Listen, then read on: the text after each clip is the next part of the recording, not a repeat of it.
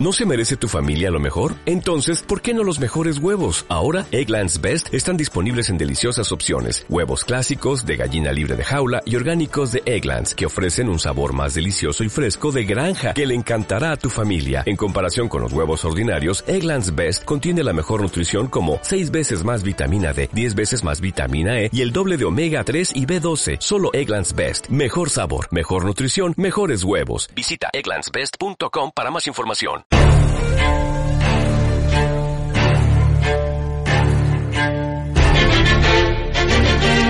3 y 12, 2 y 12 en las Islas Canarias. La fiesta de Samain, no Halloween. Eh, buenas noches, Mónica. Buenas noches, Miguel. ¿Qué tal estás? Estupendamente. Ah, pues has pasado un resfriado, me dices, ¿no? sí, una gripe un poquito fastidiada y he estado un par de semanitas que tenía que haber venido y no he podido venir. Vale, pues un placer que estés de nuevo con nosotros. Igualmente. Eh, déjame que tus libros, eh, periodista y escritora, eh, hay aquí un amigo que ha venido a vernos que está leyendo tu libro Guardianas Nazi. Sí. Nazis, ¿en qué edición está ya? En la sexta está. Estamos ¿Y ahí. ¿Y las claves del infierno de Dan Brown? Eso es, está en la primera, es así que porque es una tirada un poquito más grande y bueno, pues eh, se está vendiendo bastante ¿Y bien. estás también. preparando algo que no nos puedes contar? Estoy preparando algo que iba a sacar ahora en noviembre, pero como también he tenido problemas de salud este verano, que estaba un poco fastidiadilla también, pues eh, lo saco el año que viene en marzo y estoy ya a tope escribiendo y, y disfrutando eh, de las teclas que se dice. Vale, y nosotros disfrutando de tu compañía aquí. Esta noche Igualmente. nos vas a hablar de visitantes de dormitorio. ¿Qué son esos de los visitantes de dormitorio? Bueno, pues... eh, ¿Te ponen, ¿Te ponen nervioso ver a gente así como que tenemos hoy oyentes, No, amigos que han venido a vernos? No, al contrario, yo, sí. yo encantada. Sí, a ti sí. No, a mí me, no, no me importa. Eh, son gente amiga. Bueno, pues los visitantes de dormitorio, mm, dependiendo de, de los testimonios, pero mucha gente dice que son duendes, otros demonios, extraterrestres, espíritus, hablan de sucesos paranormales. La ciencia, evidentemente, tiene otra explicación que diremos un poquito más adelante. Es verdad que son historias sorprendentes que mm, nos acompañan desde el inicio de los tiempos, no es una cosa actual. Eh, no, evidentemente que no. Es decir, son historias que, que siempre nos han acompañado, pero es ahora, me imagino que en el siglo XXI, con las nuevas tecnologías, cuando pues la gente cuenta más las cosas o nos explicamos muchísimo mejor o hay más comunicación. Hay distintas hipótesis que van desde mm, son visitas de alienígenas abducciones, son experiencias hipnóticas, sueños lúcidos, em, pero hay que decir que el tema de los, los visita- visitantes de dormitorio son- es un tema muy controvertido. Eh, hay miles de testimonios. La comunidad científica mm, es verdad que siempre mm, yo creo que se inclina por explicar que estos sucesos parten de un momento muy específico del sueño que se llama parálisis del sueño y unas alucinaciones específicas. Para aquellos que no lo sepan, la parálisis del sueño en- se refiere a la fase que comienza generalmente eh, al poco de quedarnos dormidos. Durante esta fase, nuestros músculos, evidentemente, pues nos relajamos, no realizamos ningún tipo de movimiento y se aparece una serie de alucinaciones en ese momento de quedarnos dormidos, que ya además hemos hablado en este programa alguna vez, alucinaciones hipnagógicas, que es que creemos que alguien nos está tocando, por ejemplo, ¿no? Que sentimos como un roce. ¿Qué provoca eso en nosotros? Ansiedad, evidentemente miedo, algo aterrador. Esto, eh, bueno, pues puede pasar si la persona siente o percibe, pues, eh, objetos incluso, ¿no? Que también se mueven, etcétera, etcétera. Dicho esto, y aclarando lo de la parálisis del sueño, la mayoría de casos de visitantes de dormitorio relatan, esos testimonios relatan que son presencias con luz. Es decir, Eh, ¿Cómo son? Son ¿Cómo, aparece, ¿Cómo se aparecen? Mm, eh, algunos dicen que son seres macrocéfalos, es decir, ¿Cabeza muy grande? cabeza muy grande, ojos grandes, baja estatura, eh, ojos rasgados y de color negro, piel oscura, incluso algunos son de color, eh, se les llama grises porque tienen el color eh, grisáceo de la piel. Y aunque a primera vista no experimentan ningún tipo de hostilidad, es verdad que luego hay testimonios que afirman que han sido utilizados como cobayas. Pero em, no solo eso, hay investigadores que opinan que personas que dicen haber sufrido una visita de dormitorio, en realidad lo que han padecido es una abducción. Pero esa teoría mm, no procede em, eh, de cualquier sitio, procede de nuestros eh, amigos los norteamericanos o los colegas norteamericanos que creen que ese tipo de visitas nocturnas en realidad se debe a esos programas de experimentación que existen y que se han a veces demostrado a gran escala, que supuestamente eh, están conducidos por seres de otros planetas que vienen al nuestro de alguna manera para hacer algún tipo de manipulación genética, modificar nuestros recuerdos, adaptarlos esos recuerdos a, nuestra manera de vivir, eh, para que la gente nos entienda. Sigmund Freud tenía, eh, denominó lo que se llama autodefensa psíquica para explicar este tipo de sucesos, ¿no? Y es que, por ejemplo, eh, como él bien decía, llega un punto donde lo real y lo emulado, de forma menos dolorosa, mm, terminan confundiéndose y no se sabe realmente diferenciarlo. Un ejemplo, una persona que ha sido violada cuando era, era un niño, realmente es evidentemente es una experiencia muy traumática. Pero ¿qué ocurre? Que ese, niño seguramente que lo olvide, lo deja aparcado, evidentemente, pero ese trauma está dentro de ti. Y ese trauma sale en nosotros eh, psicológicamente, pues a través de fobias, ansiedades, incluso problemas psicológicos. Y esa persona seguramente que jamás se acuerde pero eso está ahí. Las vivencias de las abducciones y de los visitantes de dormitorio es lo que ocurre, que aunque la gente lo haya vivido y no se acuerde, esa vivencia está ahí. Es curioso, Mónica, porque se hizo un estudio y hay millones de personas en todo el mundo que habían tenido este tipo de experiencias y como tú dices la tenían ahí un poco olvidada, ¿no? Cuando se escarbaba un poco empezaban a recordar que habían tenido algún suceso parecido. No sé si es real o imaginario. Eh, normalmente suelen ser, mm, eh, bueno, testimonios de personas que realmente mm, sí que describen, como acabo de decir, este tipo de, de, sucesos. yo creo que el rasgo mm, más diferenciado de los visitantes de dormitorio son dos. El por qué aparecen, ¿no? Podemos decir o catalogarlo de dos maneras. Si pensamos que es un fenómeno parapsicológico, es decir, es una aparición de un ser de luz, de un espíritu, eh, de alguien que ha fallecido, que nos viene a visitar, pues de alguna manera, pues para atraer nuestra atención, para que le ayudemos, mm. para aprovecharse de nuestra energía, porque los espíritus al fin y al cabo captan de alguna manera nuestra energía. Eso es una manera de ver un visitante de dormitorio. Pero la mayoría de los testimonios apuntan a que realmente estamos hablando de alienígenas extraterrestres que vienen a nuestro dormitorio que de alguna manera nos sedan, nos abducen. ¿Para qué? pues bueno, pues para provocar en nosotros em, pues algún tipo de experimento. Em, nos realizan toda clase. Hay un testimonio que contaré en un momentito que decía que, le metieron una serie de agujas por las plantas de los pies, me imagino que para experimentar. Hay gente que luego se ha despertado a la mañana siguiente diciendo que tenía un microchip en el brazo, nadie le ha creído y luego cuando se ha arrancado la piel se ha visto perfectamente que sí que tenía un microchip dentro del brazo, cosa que él no había hecho. ¿Cuáles son los síntomas que vive un individuo de estos? Yo antes de decir los síntomas, decir que cuando suceda esto, esto que voy a decir, no piensen que tienen un visitante de dormitorio o algo parecido. Que vayan a un especialista primero, pues acaso tiene algún tipo de dolencia. Dicho esto, los síntomas principales, amnesia, cosquilleo en los pies, cicatrices en cualquier tipo de, en cualquier lugar de la piel, eh, sensación de parálisis que no permite moverte, hablar o gritar, eh, la, sensación o el eh, la sensación síndrome de, un hecho postraumático. Eh, hablaba de la amnesia. La gente no recuerda que ha sufrido ese tipo de visita. También ese tipo de personas se les caracteriza por ser un star people, que significa una persona estrella, es decir, una persona que quiere llamar la atención y se puede, entre comillas, no digo, se puede inventar este tipo de situaciones. También la gente que vive este tipo de, de visitas digamos que desde pequeñitos han tenido esa curiosidad por este tema pese a que son personas, a lo mejor que son racionales, es decir, es decir, escépticas, pero que siempre han tenido ese tipo de interés, interés. Entonces, a partir de ahí les suele ocurrir pues una aducción una, un avistamiento ovni, algún tipo de experiencia diferente. También la mayoría de los testigos comienzan a tener crisis de dormitorio en momentos, y eso ocurre muchas veces, en momentos reflexivos de tu vida. Es decir, cuando se dan cambios, cuando te divorcias, cuando te cambias de trabajo, cuando tienes algún tipo de depresión. Es como un momento débil de nuestra vida, ¿no? Cuando tienes una enfermedad, es, es como que te ocurren muchísimas más cosas debido a ese tipo de bajada de energía.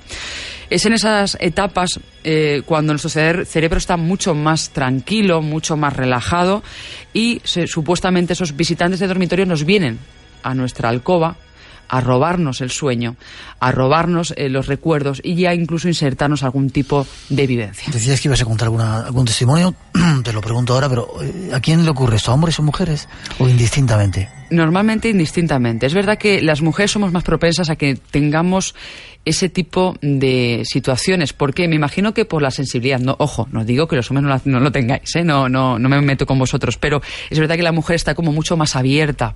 Imagino también porque somos madres o tendemos a, tener hijos y ese vínculo también es importante, ¿no? El tema de la emoción. Eh, pero vamos, que podría ser em, a partes iguales. ¿Dan miedo esa serie de experiencias? Vale. Eh, yo no he tenido un visitante de dormitorio, me ha pasado cosas, pero no así. Y cuando te pasa cualquier tipo de cosa diferente o insólita, pues te asusta. porque lo que no ves, pues asusta. ¿Y ocurren por la noche o...?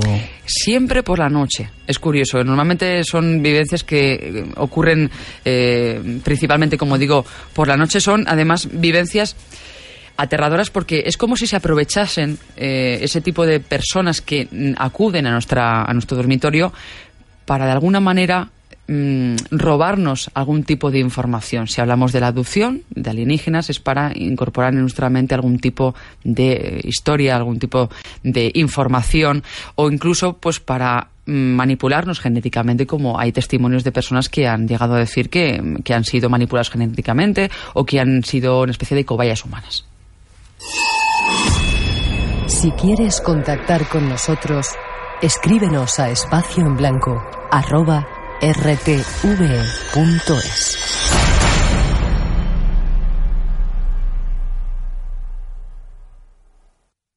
Tres y 23, 2 y 23 en las Islas Canarias. Eh, testimonios. Testimonios, mira. El primero es de un oyente que nos escribió, me escribió a mí directamente yo lo puedo catalogar entre visitante de dormitorio y que le ha, aparecido un ser de luz, un espíritu. Os voy a contar, es un caso de un señor de 58 años, yo prefiero no dar el nombre porque tampoco me dijo que lo dijera, que me contaba que en los años, eh, la primera mitad de los años 60, eh, él tendría 7 u 8 años, le ocurrieron varias cosas. Él se acuerda perfectamente, decía que él estando en el dormitorio junto con dos de sus hermanos, vio en la pared de manera muy nítida a un ser pequeño, más bien rechoncho, gordito, bajito, con un atuendo como muy peculiar, con muchos colores, que le miraba con mucha hostilidad. El niño, evidentemente, con unos 7, 8 años, estaba aterrado, lo que hizo fue esconderse bajo las sábanas, no le dijo nada a sus hermanos, y lo que hizo fue mm, esperar a que amaneciese, y cuando amaneció, abrió los ojos y ya ese ser no estaba. Pero este chico, además, este señor, que ahora tiene, como digo, 58 años, no solamente le ocurrió eso, sino que durante toda su vida en esa casa familiar, escuchó la respiración de, de alguien a su lado, normalmente. Eso por las noches.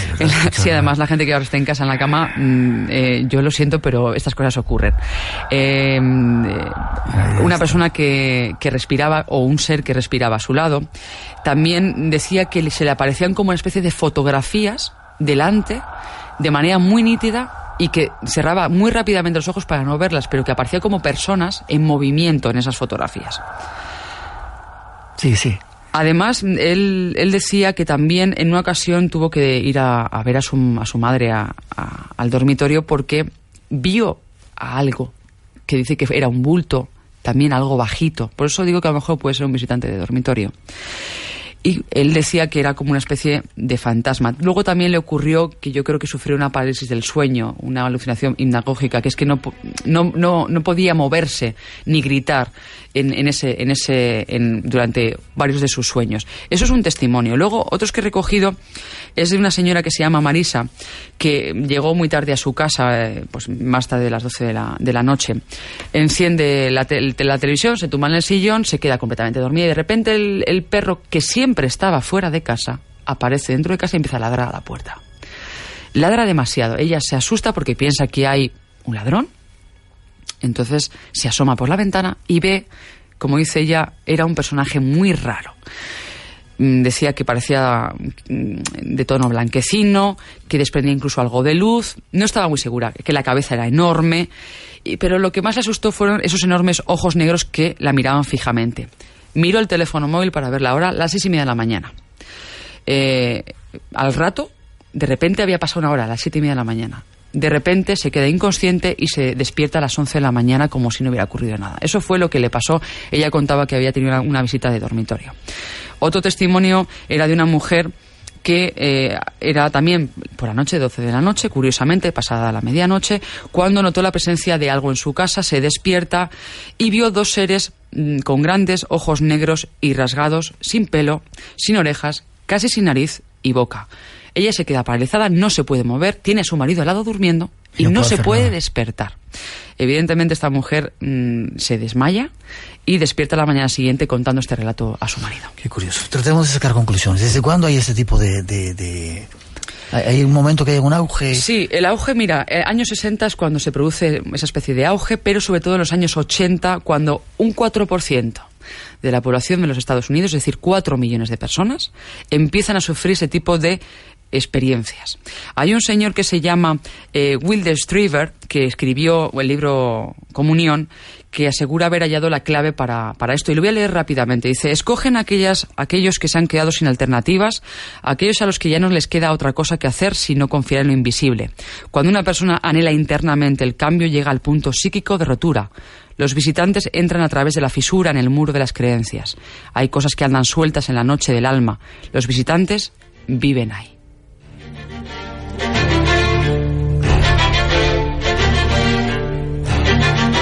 ¿Y hay alguna forma de defenderse de esto? No sé si, si habrá alguna forma. Eh, me ha recordado con Miguel Pedrero, Sí. eh, en su sección hablaba también de sombras negras que visitaban por las noches. Nos sorprendió la tremenda cantidad de personas que nos relataron luego, una vez que hablamos del tema, ¿no? Eh, experiencias que habían tenido con una supuesta sombra negra. En este caso no era nada positiva, ¿no? Era muy negativa. Más bien negativa que se, que se presentaba en su, en su habitación. Eh, ¿se, se puede ¿Hay, hacer? hay una manera de, de combatir esto? Mm, realmente no, porque te pilla en medio del sueño, normalmente, como digo, durante el sueño. ¿Y qué ocurre? Que la gente se queda tan enterrada que suele desmayar. Cuando va, va a reaccionar ya no puede hacer nada. Yo aconsejaría a la gente que le ocurra algo parecido que se tranquilice, aunque sea difícil decirlo, que se tranquilice, que respire y que piense que no es nada malo. Eso lo primero. Y luego, pues, eh, que, que si le ocurre algo, evidentemente intente gritar o pedir ayuda, pero evidentemente lo primero que tiene que hacer uno es tranquilizarse, porque a lo mejor puede ser producto de nuestra imaginación también. ¿Tú crees que son experiencias reales o puede ser A ver, ese momento en el que estamos ahí? Hombre, eh, no sabemos si es realidad, si es sueño. cuando estás soñando, sueño es. Es decir, Claro, yo y te puedo... parecen a veces son sueños súper reales, ¿no? Y yo a veces he soñado cosas que digo, madre mía, ojalá que no sea verdad y me he despertado. Entonces hay que diferenciar muy bien en lo, lo que es sueño de lo que no lo es. Es evidente que hasta que uno no lo vive no lo sabe. Pero mm, la diferencia entre un sueño y una realidad es que la persona está despierta. Si a ti te pasa despierto, es decir, consciente, te puedes mover, puedes hablar, puedes gritar, es que estás, estás eh, viendo algo real. Si no, estás dentro de un sueño, es posible que tengas una, una parálisis del sueño y que tengas una visita de dormitorio. Y además eh, quedan a veces esas pruebas físicas, ¿no? Esos eh, marcas que te dejan esos supuestos. Claro, esas cicatrices, eh, también eso lo que decíamos, el cosquilleo, eh, el- el- la sensación de pesadez, eh, la amnesia, pero sobre todo el tema de las cicatrices, cuando hay un tipo de visitante de dormitorio normalmente suele haber una cicatriz porque ha ocurrido algún tipo de, de, entre comillas, operación donde te han debido de hacer algún tipo de historia. Que tengas, si tenemos visitantes de dormitorio que sean, que sean buenos. Que sean buenos. Déjame que escuchemos antes de que te vayas y des una dirección de contacto. Sí. Algo, eh, de vez en cuando nuestros oyentes nos mandan cosas que les han pasado. Y si hay alguien que haya vivido experiencias de dormitorio que se ponga en contacto contigo, Por supuesto, claro. Pues dar la dirección antes de nada. Pues es www.monicagalvarez.com, monicagalvarez.com y cualquier persona que le ha ocurrido cualquier cosa, que me escribe mucha gente, que me escriba, que yo contesto a todo el mundo que sea me- con el paso de los días, pero que me escriba, que yo estaré encantada de atenderle. Mónica G. Álvarez. Punto com, eso es. Gracias, te veo dentro de poquito aquí en el programa. Perfecto, un besito. Escuchamos lo que pasan de vez en cuando a nuestros oyentes.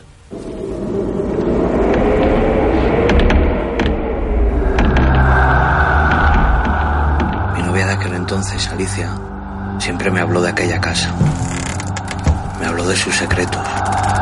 Me habló de respiraciones y me habló de pisadas en los pasillos vacíos. Yo por aquel entonces era bastante escéptico y no la creía. Hasta que un día, estando los dos a solas, en su salón, la mecedora de la esquina empezó a balancearse violentamente. Tal como empezó, a los pocos segundos, se detuvo. En seco. Espacio en Blanco. En Radio Nacional. Con Miguel Blanco. Dale más potencia a tu primavera con The Home Depot. Obtén una potencia similar a la de la gasolina para podar, recortar y soplar con el sistema OnePlus de 18 voltios de Ryobi desde solo 89 dólares. Potencia para podar un tercio de un acre con una carga. Potencia para recortar el césped que dura hasta dos horas. Y fuerza de soplado de 110 millas por hora. Todo con una batería intercambiable. Llévate el sistema inalámbrico OnePlus de 18 voltios de Ryobi. Solo en The Home Depot. Haces más. Logras más.